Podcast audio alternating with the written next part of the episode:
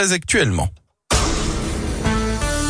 7h19, le journal des bonnes nouvelles avec Gaëtan Barallon. Bonjour Gaëtan. Bonjour Guillaume, bonjour à tous. On débute avec la belle aventure de la distillerie du Beaujolais. L'enseigne basée à Charentais travaille désormais avec une certaine Emma Watson, alias Oh Hermione dans la saga Harry Potter. Et oui, d'après nos confrères du progrès, l'actrice britannique et son frère ont lancé leur propre marque de gin et ils ont choisi le Beaujolais pour se fournir en alcool neutre avant la poursuite de la fabrication Incroyable. en Angleterre. Alors même si Emma Watson n'est pas encore venue elle-même malheureusement sur place, mais ce n'est pas un hasard puisque le père des Watson possède lui un domaine viticole à Chablis en Bourgogne et il travaillait déjà justement avec la distillerie du Beaujolais. Un exploit aussi dans ce journal des bonnes nouvelles, celui de Pascal Piche, cet athlète de 59 ans originaire du Gard qui vient de battre le record du monde du nombre d'Ironman en statique sur une année. L'Ironman, c'est ce triathlon longue distance et il a terminé, il en a terminé 117 en Wow. un an, avec au total donc plus de 440 km de natation, mais dans un bassin à contre-courant, plus de 21 000 Ah C'est pas km drôle sinon, voyons.